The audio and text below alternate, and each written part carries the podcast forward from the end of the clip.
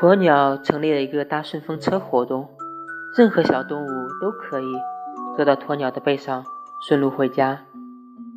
有一天，在送完所有的小动物后，他发现背上还有一只小蜗牛，他便问，你家在哪里啊？我送你回家。